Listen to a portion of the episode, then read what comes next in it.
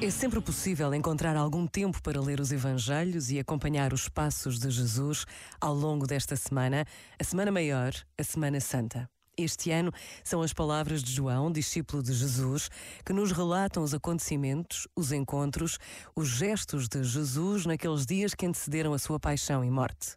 Por vezes, basta a pausa de um minuto para nos decidirmos a este desafio, ler o que aconteceu em Jerusalém há mais de dois mil anos. Pensa nisto e boa noite. Este momento está disponível em podcast no site e na app.